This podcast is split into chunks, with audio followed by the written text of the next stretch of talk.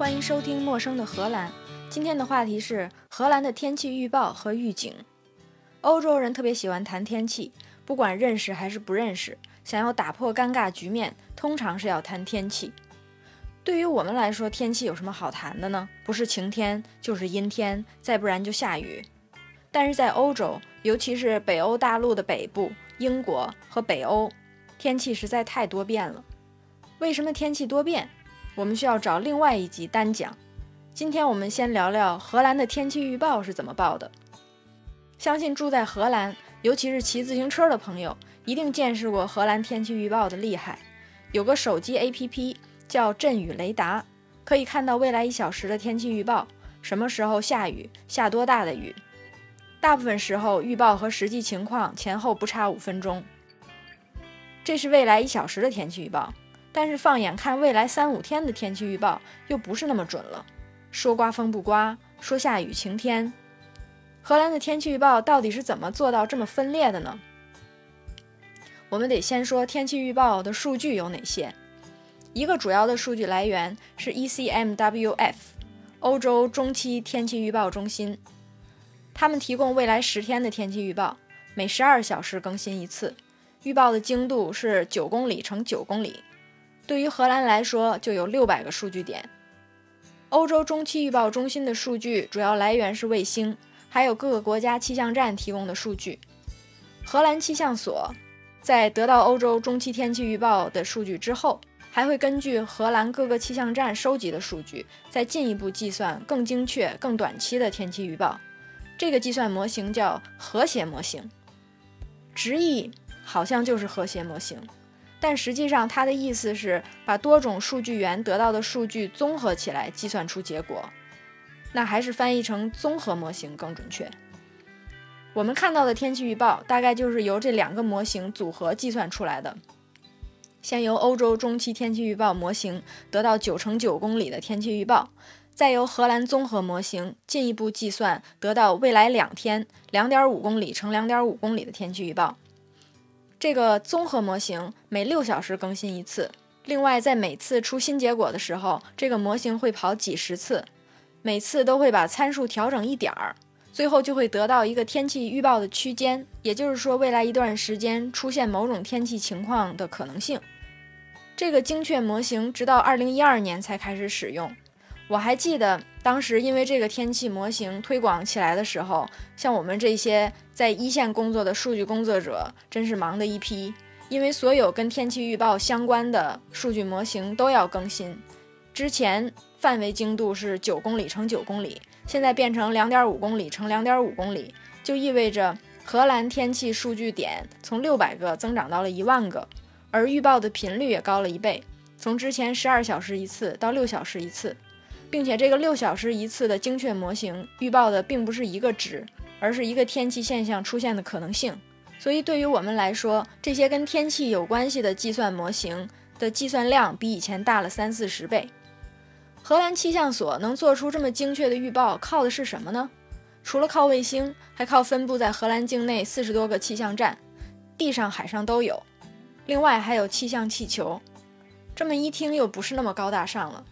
高不高大上，我们还要看气象站里边有什么。其实，如果你有意观察的话，在高速公路旁边、田野乡间，时不时就会看到气象站。按欧洲气象中心的要求，两个气象站之间不能超过三十公里，所以开车的话，一小时就应该看到两三个气象站；骑自行车的话，两个小时也应该看到一两个。气象站长什么样呢？荷兰的气象站就是一个用铁栏杆围起来的一片地儿，地上有那么几根杆子，有那么几个小盒子，高高低低、奇形怪状的。这就是荷兰最先进的全自动皇家荷兰气象所的气象站。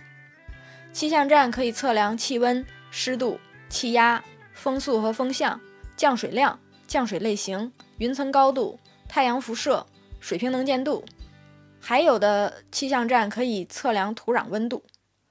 这些仪器每隔几秒钟进行一次测量，还同时还检查仪器是不是在正常工作，然后将这些数值发送到荷兰气象所。我们还可以继续说气象站里有哪些设备，比如测量温度和湿度，就是两个圆形的金属蛋糕群一样的东西。如果听众您是直男，不知道什么是蛋糕群，它就好像是百叶窗被拧成了一个圆形的样子，一层一层的。我们在中学地理里也听说过百叶箱测到气温。我形容的这个气温湿度计和百叶箱原理差不多，都是通过百叶遮住直射的阳光，挡住雨水，得到比较准确的气温和湿度。气象站还有个标志性的东西。就是测风向风速的，测风速的就是那个三把勺子绑在一起，顶在一根杆子上转的那个。你注没注意到，现在先进的气象站在杆子顶上另外一边还顶着另外一个东西，就好像一个塑料小飞机没翅膀，那个就是风向标。温度、湿度仪、风速、风向仪都是最常见的气象设备。气象站里还有其他的设备，比如太阳辐射仪。现代版的设备也是挑在一个杆子顶上的，从上往下看俯视图就像一个大眼睛。其实大眼睛是两层，外层防风防雨，内层保证气压湿度稳定。这个仪器就收集太阳辐射，我们天气预报里报出来的 UV 值就是从这个仪器里面得到的。这个仪器老一版的版本用起来特别有意思，外观也是个大眼睛，但是在大眼睛中间是一张纸。随着太阳在天上位置的变化，大眼睛里边的镜片就会在这个纸上烧出一道印儿。太阳辐射越强，烧的这道印儿就越黑。如果有云飘过去，那一小块纸上就烧不到。气象人员每天把这张纸给抽出来回去研究。这听起来就像古代的事儿，但是荷兰气象站从1901年开始使用这种仪器，一直用到2006年。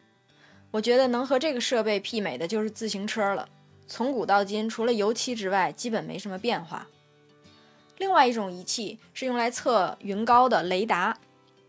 一听这个东西是雷达，你就觉得它特别容易被干扰，特别容易被阻挡。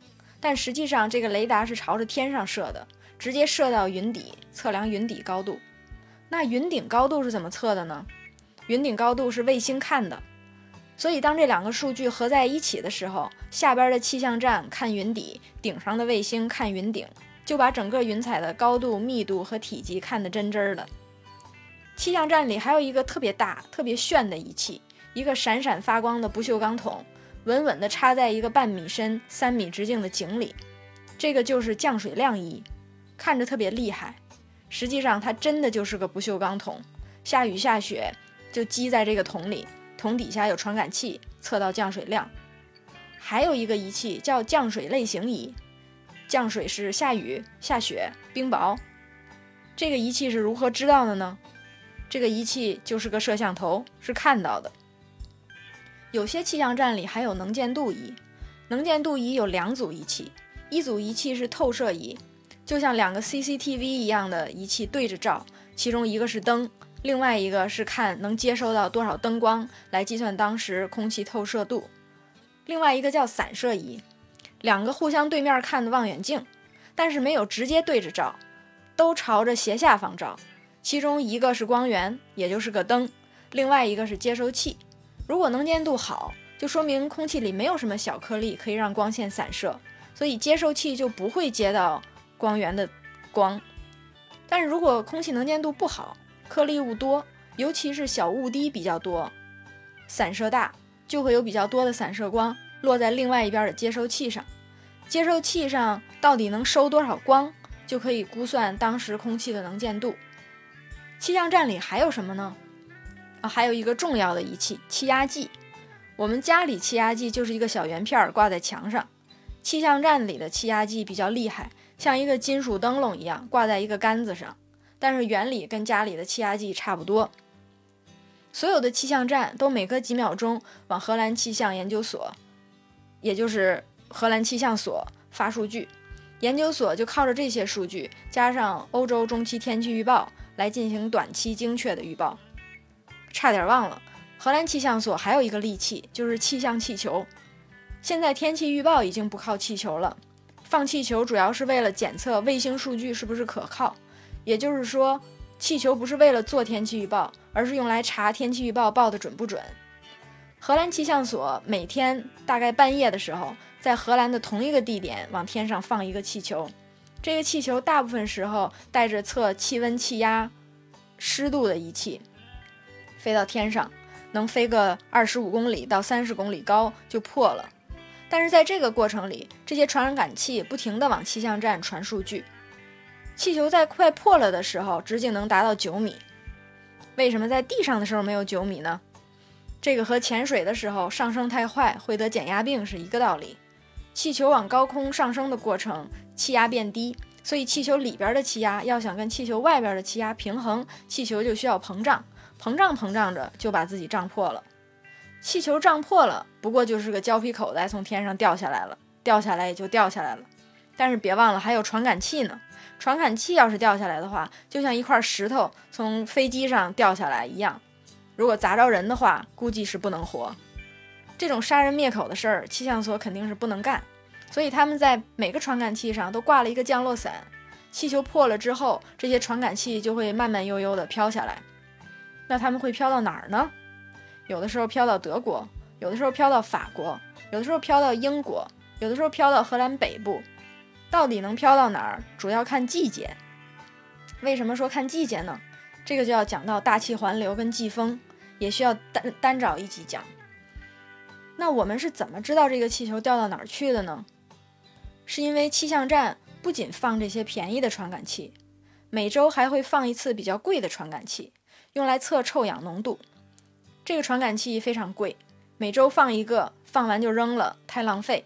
所以气象局就在这个传感器的盒子里，这个盒子大概有五升那么大，在这盒子顶上贴了一个纸片儿，说这个是荷兰皇家气象研究所的臭氧传感器。我们放气球的时候，它掉你这儿了，扔了的话实在太可惜了，麻烦你把它给我们寄回来，我们会给你一点钱，表达我们的感谢。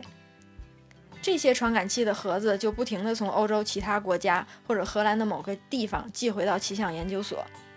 还有一次，传感器就巧了掉在荷兰女王的王宫里，被皇家卫队给捡着了。结果忽然之间，就有皇家卫队的宪兵出现在气象所门口，给气象所看门的大爷也是吓了一跳，问：“您怎么就来了呢？”宪兵就是说：“这小盒子是不是你们的呀？”荷兰气象所除了报天气预报，还负责往全国警报系统发天气预警。天气预警分红、黄、蓝三种危险代码，说错了，红、橙、黄三种危险代码。像上周的三次风暴，第一场风暴风力七八级，阵风十级，是橙色警报；第二场风暴风力八九级，阵风十一级，在风暴来的二十四小时发布的橙色警报，风暴之前六小时发布了红色警报。周日夜里到周一白天，第三场风暴风力六七级，阵风十级，是黄色警报。这些颜色代码到底是怎么决定的呢？也是由荷兰皇家气象局发出来的。当有强降雨、路面结冰、积雪、雷暴、阵风、极度高温、极度低温、能见度差这种时候，他们就会向民众发出警告。拿阵风举例。超过七十五公里每小时，或者在沿海地区超过九十公里每小时，就发布黄色代码；阵风超过一百公里一小时，或者沿海超过一百二十公里小时，就是橙色代码。又有一个小问题来了：七十五公里一小时是几级风呢？我们可以这么算：五、十、十五公里每小时是一二三级风；二十五、三十五、四十五、五十五、六十五。是四五六七八级风，八十是九级风，一百公里一小时是十级风，所以七十五公里一小时是几级呢？是八级风。还有一点要注意的是，我们这里说的是阵风，而不是持续风力。通常在荷兰，阵风比持续风力高个三四级。这里我们只说了黄色代码跟橙色代码，那红色代码是什么情况呢？其实红色代码和橙色代码的条件是一样的，只是红色代码会在更临近极端天气发生的时间公布，最早是二十四小时之前。红色代码的意义在于，因为更临近极端天气发生的时间，预报更准确。这里我们还要注意区别更准确跟可能性更高这两者的区别。准确度和概率是两个概念。如果破坏性天气发生的概率低，但是我们能准确的预测，如果发生的话，破坏性大，也就是风险高，同样也可以发布红色代码。从这儿我们就看出来，红色代码不光是预测的准确性，同时也评估风险高低。那风险评估是怎么做的呢？是靠专家组做出来的。通常在极端天气发生四十八小时到六小时之间，国家预警中心就会组织专家小组开会，每六到十二个小时开一次，按照当时已知的信息评估极端天气带来的风险，然后集体做决定，说发布个什么颜色的代码。这个专家小组包括警察系统、航空管理、内河航运、火车系统。医疗急救、消防、水位管理局，还有媒体监督等等。开会的时候，先是由气象局报告一下按目前已知的数据得到的天气预报，然后国家预警中心就会询问专家小组里的每一个人，让每一个专家对于这个天气预报有没有疑问。问了一轮，大家都没问题之后，第二轮就问。每个专家在这种情况下，在你所管辖的系统或者地域里有什么风险？说完之后，再下一轮就问每个专家，你觉得应该发布什么颜色的代码警报？